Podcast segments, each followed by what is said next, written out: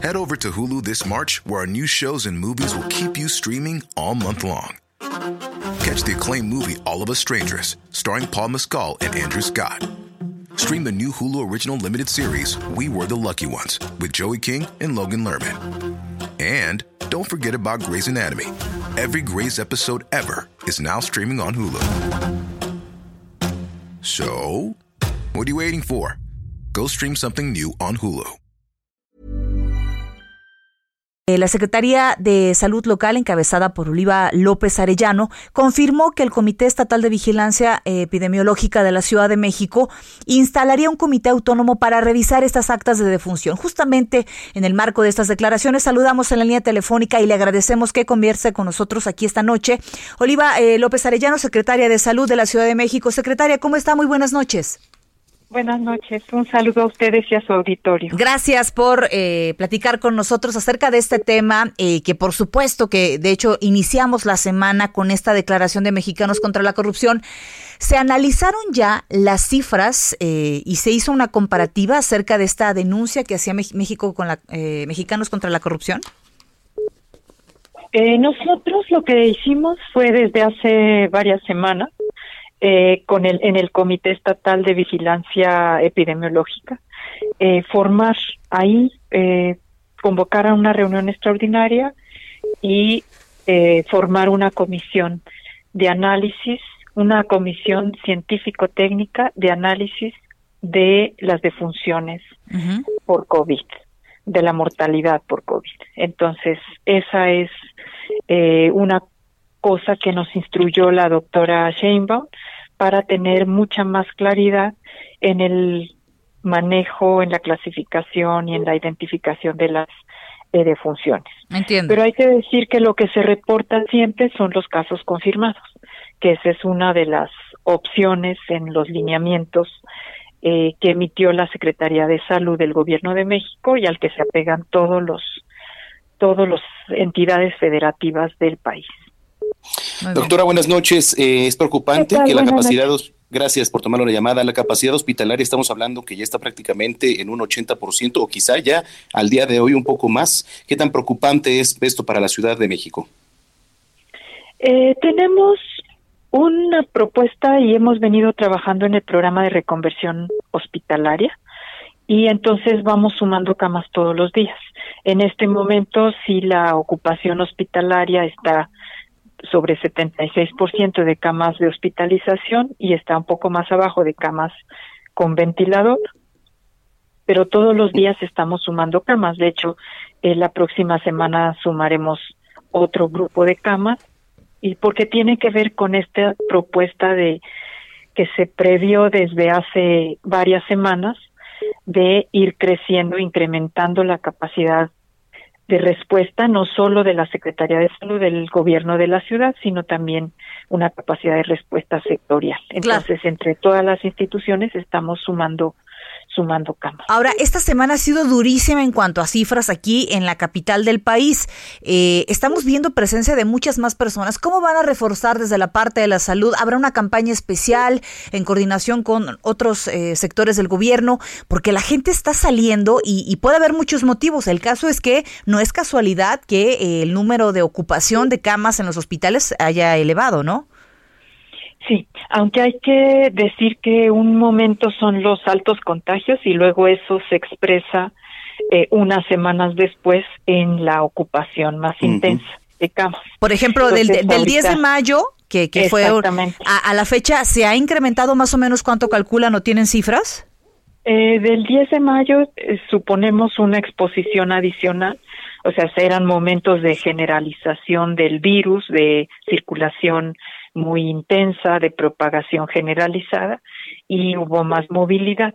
Ahorita tenemos un también un momento de donde estamos seguimos en la fase 3, en el semáforo rojo, en la alerta sanitaria y entonces son fases de alto contagio que después se van a expresar en la ocupación hospitalaria y en la demanda de camas de medicina crítica. La llamada, y desde luego que estamos trabajando todos los días en eso, en el mensaje a la población, en el trabajo con las alcaldías, las alcaldías hacen también un trabajo importante y todas las eh, secretarías y las entidades de gobierno estamos en la perspectiva trabajando todos los días para mandar el mensaje de quédate en casa, salva vidas. O sea, todavía estamos en esa fase, no podemos bajar la guardia porque justo como ustedes lo señalan, hay incrementa la presión sobre el sistema hospitalario. Entonces es importante dejar este mensaje de seguir con el resguardo domiciliario, la sana distancia y todas las medidas de higiene y sanitización. Ahora, hay un tema muy importante que tiene que ver con eh, las pruebas rápidas de detección para casos de COVID-19. ¿Cómo se van a implementar, doctora? ¿Cómo van a funcionar? ¿Qué tan rápido van a poder detectar un caso de COVID-19? Bueno, todavía no están las pruebas rápidas. Nosotros seguimos haciendo el PCR, que es la prueba confirmatoria. Eh, tenemos una estrategia diferenciada para hacer en varios espacios estas estas muestras, tomar estas muestras en los centros monitores COVID de centros de salud eh, con personas que tienen datos muy leves o moderados de enfermedad respiratoria o contactos se toma muestra ahí, se toma en domicilio. También tenemos eh, brigadas de salud en tu vida que salen a tomar las muestras a domicilio. Y tenemos en algunos enclaves, bueno, por supuesto, trabajadores de salud personas graves en los hospitales y también, por ejemplo, tenemos un, una brigada especial que toma muestras en la central de abastos. Entonces hemos tomado más de 23 mil muestras. Hasta ahora, eh, con esta, digamos, diversificación, tenemos un buen panorama de eh, vigilancia epidemiológica, con esta idea de sitio centinela, eh, vigilancia epidemiológica muy eh, enfocada a ciertos grupos que representan una situación de mayor contagio o de mayor riesgo y vamos a seguir incrementando esto.